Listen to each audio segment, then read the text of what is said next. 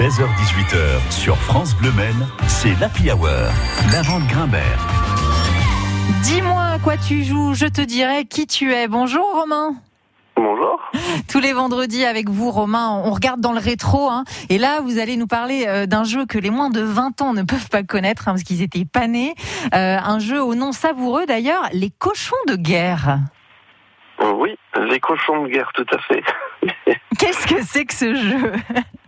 Alors là, c'est un petit jeu, euh, un petit jeu qu'on appelle des SAD, enfin un peu les, les jeux ovnis. C'est ce- c'est c'est des jeux en fait qui sont euh, innovants sans l'être. Donc en gros, euh, là, du coup, les cochons de guerre, ça ressemble un peu aux Worms.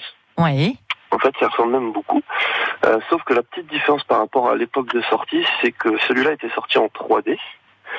Et euh, donc en fait, on devait faire un petit peu pareil. Hein. On, on, on faisait son, son équipe euh, d'artillerie, donc euh, euh, de cochons.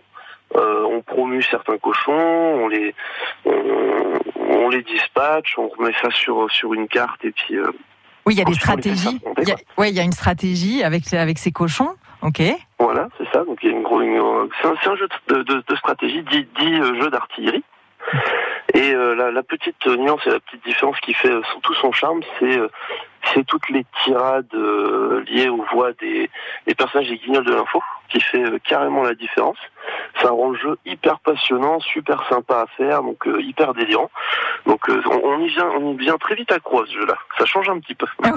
Alors pour ceux, encore une fois, hein, qui connaîtraient pas les Guignols de l'info, c'était c'était ceux qui officiaient sur Canal qui tournaient en dérision toute l'actualité politique à l'époque, il il y a plus de 20 ans. Et donc vous dites que en fait tout tout tout ça, ça a été écrit par eux, c'est ça? Euh, écrit ça, après j'en suis pas forcément sûr. Ah mais c'est eux qui disent Euh, mais textes. je pense que oui. D'accord. Et du coup c'est très drôle, c'est ça? Ah oui, oui, niveau euh, niveau parodie, on est on est vraiment pas mal et euh, et puis bah ça reste toujours un peu, euh, bah ça reste, on, on voit la patte hein, des guignols de l'info du coup.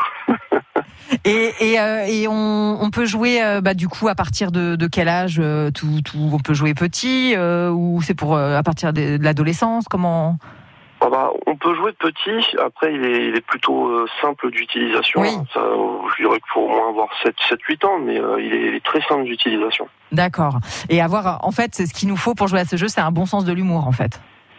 un bon sens de l'humour et après euh, je dirais aussi beaucoup de chance parce que bon bah, comme il est sorti sur PS3 il y a toujours moyen d'y jouer mais par contre sur la plateforme comme la PlayStation 1 il devient beaucoup plus rare Oui. à avoir et donc des fois il faut mettre un peu euh, la main au portefeuille mais ça reste quand même un jeu qui, qui enfin il faut y avoir joué une fois franchement c'est Il faut l'essayer. D'accord. voilà Les cochons de guerre, donc.